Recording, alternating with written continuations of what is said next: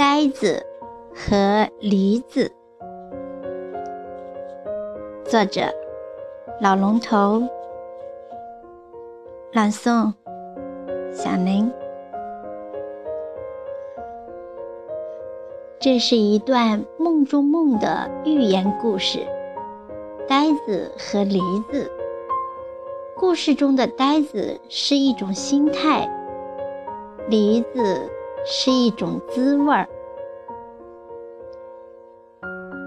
首先要说，所谓呆子，并不是憨子、傻子，他当然也有开窍的时候。这不，他开窍了。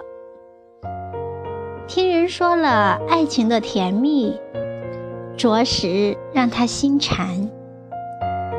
他想知道爱和被爱的滋味儿，日有所思，便做了一个梦。梦里，他吃到梨树梢上那个最大的梨子，那滋味儿把他给甜醒了，醉了。这莫非就是爱情的滋味儿啊？他问自己。从此。放他不下，为找到梦中的那个梨子，他的心游荡起来，人也游荡起来了。梦中，他被神召似的走进了一处人迹罕至的地方，单单的一棵高挑挑的梨树，苗条俏立在那里。显得有几分清高。呆子也一眼就看见了梦中的那个梨子，高高的挂在树梢上，有意招惹他的眼睛。因为高高在上，光照充足，所以长相光鲜丰硕，十分可人。可惜那挂着梨子的枝条纤细。他上去摘，怕被摔着；抱着树摇将下来，又怕梨子被摔疼了、摔碎了。他不找人帮忙，担心会被分享。爱是自私的哟，这个他懂得。他没有了办法，待在那里仰望着。回想着吃梨子的滋味儿，嘴里流着口水。尽管如此心馋嘴馋，他还是没有去摘，还是怕摔了自己，更是怕摔疼了梨子，怜香惜玉了。罢了，还是让梨子高高的挂着吧。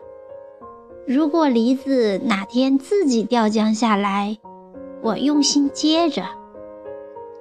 呆子是用心在爱它，他是这样想的。可树上的梨子并不知道啊。忘了岁月几多，等来了秋风，绿叶变黄了，飘落了。梨子仍坚持着，自信会被人来摘，直到被彻底风干了，还高高的挂在那里。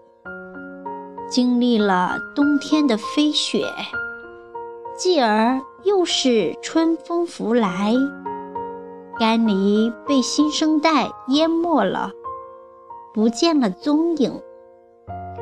可痴情的呆子仍在那里呆着，等着，期望着。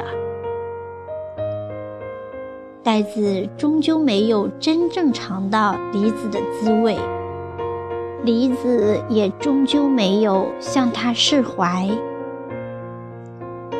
细究起来，这是呆子的错，还是梨子的错？还是他们都有错。他们其中如果有一方能主动放弃固守和等待，而是大胆的释怀或是主动去拥抱，其结局或许就是两个世界了。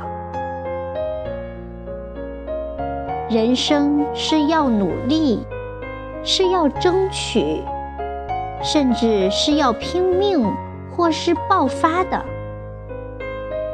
爆发或爆炸，并不都是什么坏事儿。